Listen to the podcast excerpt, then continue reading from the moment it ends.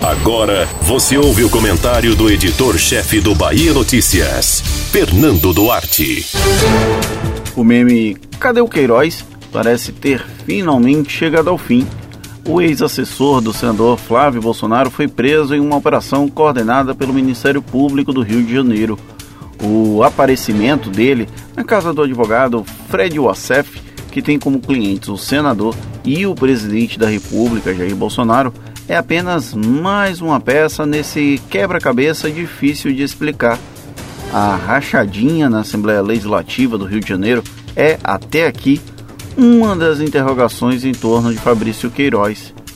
Amigo de longa data do clã Bolsonaro, o motorista que já foi policial militar sabe mais do que o relatório do antigo COAF parece relatar. Tanto que houve um esforço reiterado em blindá-lo ou retirá-lo de foco. No entanto, o esconderijo na casa de Uacef colocou Queiroz no colo de Flávio, o príncipe mais velho da República. O advogado bradava ter livre acesso ao Palácio Planalto e gozava de prestígio junto à primeira família. Isso complica as negativas de que os Bolsonaro mantinham contato com o ex-assessor. O discurso de que Queiroz era uma figura do passado do núcleo familiar do presidente não deve ter a mesma força que no passado, ainda que Flávio tenha sugerido que a prisão do aliado é resultado de uma perseguição após a eleição do pai para o Planalto. O argumento é bem frágil.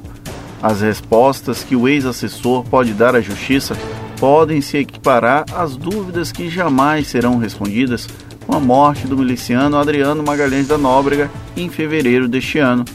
Adriano e Fabrício, inclusive, têm uma coisa em comum: dividem o mesmo advogado, Paulo Emílio Catapreta.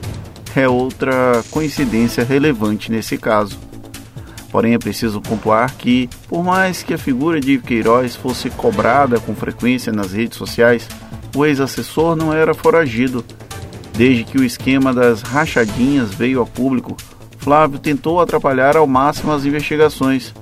O pedido de blindagem, inclusive, teria influenciado nas mudanças da Polícia Federal no Rio de Janeiro, ainda que não houvesse implicações diretas de que a PF poderia interferir nessas investigações.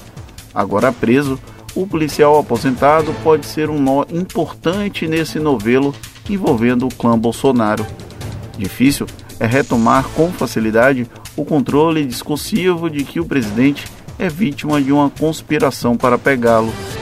E olha que até mesmo a saída do ministro da Educação, Abraham Weintraub, não conseguiu abafar as imbricadas relações entre Queiroz e a família presidencial. O assessor e os laços que colocam próximos Flávio, o Acef, Cata Preta e o próprio Adriano da Nóbrega podem embaralhar os passos de Jair Bolsonaro, pelo menos até a próxima crise ser criada.